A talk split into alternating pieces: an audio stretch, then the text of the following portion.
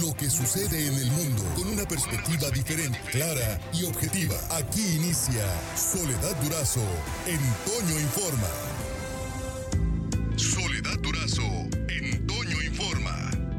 Y en la línea telefónica le agradezco mucho, como siempre, al maestro Guillermo Ornelas Romero, director regional noroeste de INEGI, que nos tome la llamada esta mañana para darnos el, eh, panorama, cómo eh, se encuentra el tema de las madres en Sonora principalmente. ¿Cómo está, maestro? Buenos días. Hola, muy buenos días. Muy buenos días y felicidades a, a todas las mamás.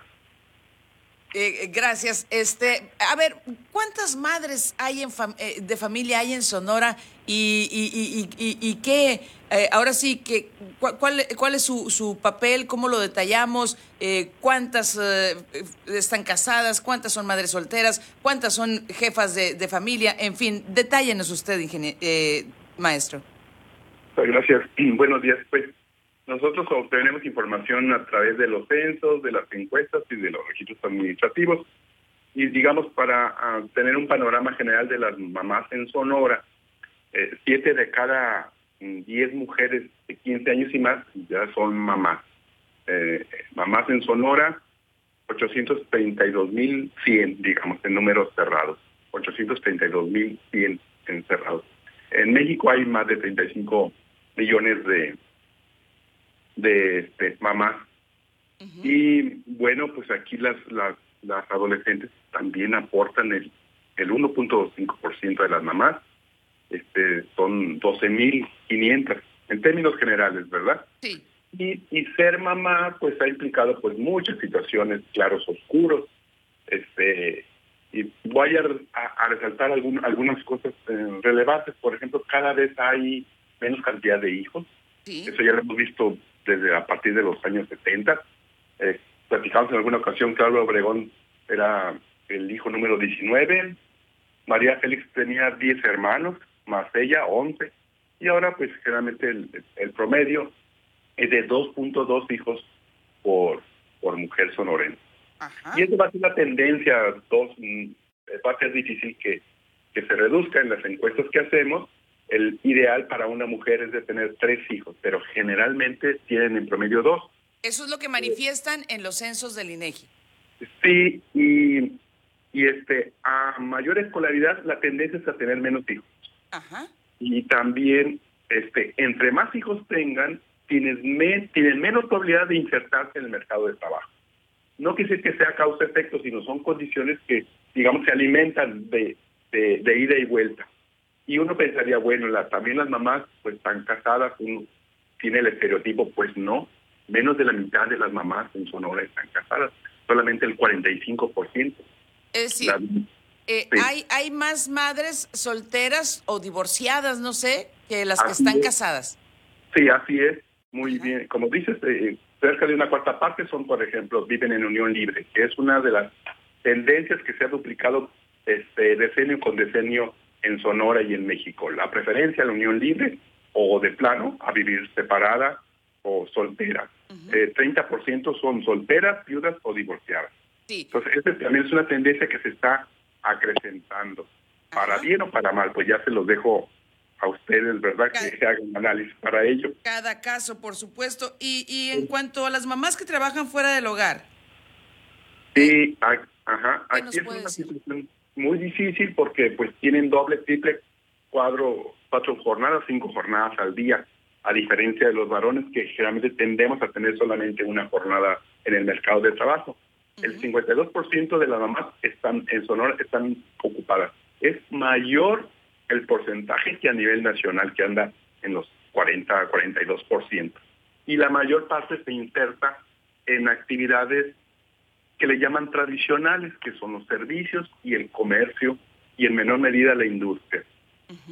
Y, y un dato muy, este, digamos que preocupante, es que el 64% de las mamás ganan dos salarios mínimos o menos. Es decir, que la tienen que hacer con 250 pesos diarios la mayor parte. Muy pocas mamás en porcentaje ganan más de cinco salarios mínimos.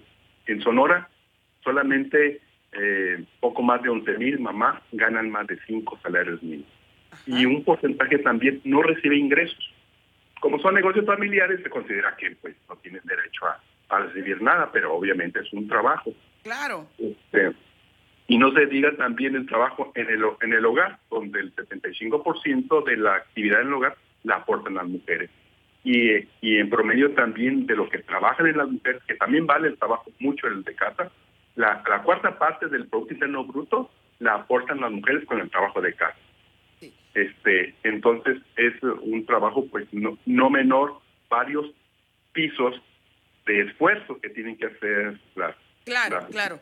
Y, en cuanto a los hogares, eh, eh, ¿en cuántos hogares se, reconoce a la mamá como jefa de familia, maestro? Eh, mira, en, el 2010, una cuarta parte de los hogares se reconocía a la, a la mujer, generalmente la mamá, como la jefa de familia. En el 2010, una cuarta parte. Y en el 2020 encontramos que el 34%. Y la tercera parte ahora de los, de los hogares reconocen que una mujer, generalmente la mamá, es la jefa de familia, con las implicaciones a favor y en contra que esto represente, ¿verdad? Porque realmente son sobrecargas de las cargas que ya traen. Y, y, ahora, vamos a, otro tema. ¿Qué hay, por ejemplo, de la, de la mortalidad materna? ¿Qué la mortalidad, sí, la mortalidad materna es uno de los indicadores clave del desarrollo. En prácticamente todos los países hay la convención de que se tiene que medir porque este es un indicador de la desigualdad y del rezago social. A mayor muertes de este, eh, maternas durante el, este, con hijos nacidos vivos, este, es más preocupante. Y en los objetivos de desarrollo del milenio, México no le llegó a la meta. Este, no le, no le, no le llegamos como país. No obstante que estamos todos los países eh, del, de, prácticamente del mundo en este, en este concierto. Sonora apenas le, llegó a, los objetivos, pero a nivel nacional no. En, los objetivos de desarrollo sustentable, que son los ahora vigentes, se establece que no debe haber más de 70 muertes por cada 100.000 nacidos vivos. Y Sonora, sí, afortunadamente este, le, ha llegado a la meta, de digamos, de una manera adelantada. Pero pues no hay que quitar el, el, dedo de renglón porque pues sigue, habiendo mucha, este, eh, eh, digamos que embarazo adolescente y no solamente es una cuestión para quien lo quiera ver así moral, sino de salud, porque las adolescentes están comprometiendo su desarrollo posterior y tienen cuatro veces más probabilidad de morir durante el parto o su bebé que las mamás que no son adolescentes. Entonces, por eso de la preocupación de las... Y por eso debe verse como un problema de salud pública. Maestro, ¿dónde se puede consultar esta, esta información?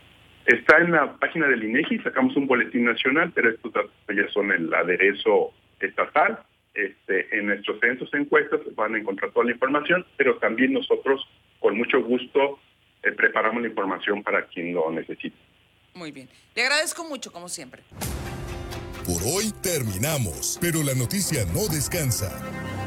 Y nosotros tampoco. Soledad Durazo le espera de lunes a viernes a las 5.30 de la mañana por la cadena Larsa Comunicaciones. Con más noticias, más información, más Soledad Durazo en Toño Informa.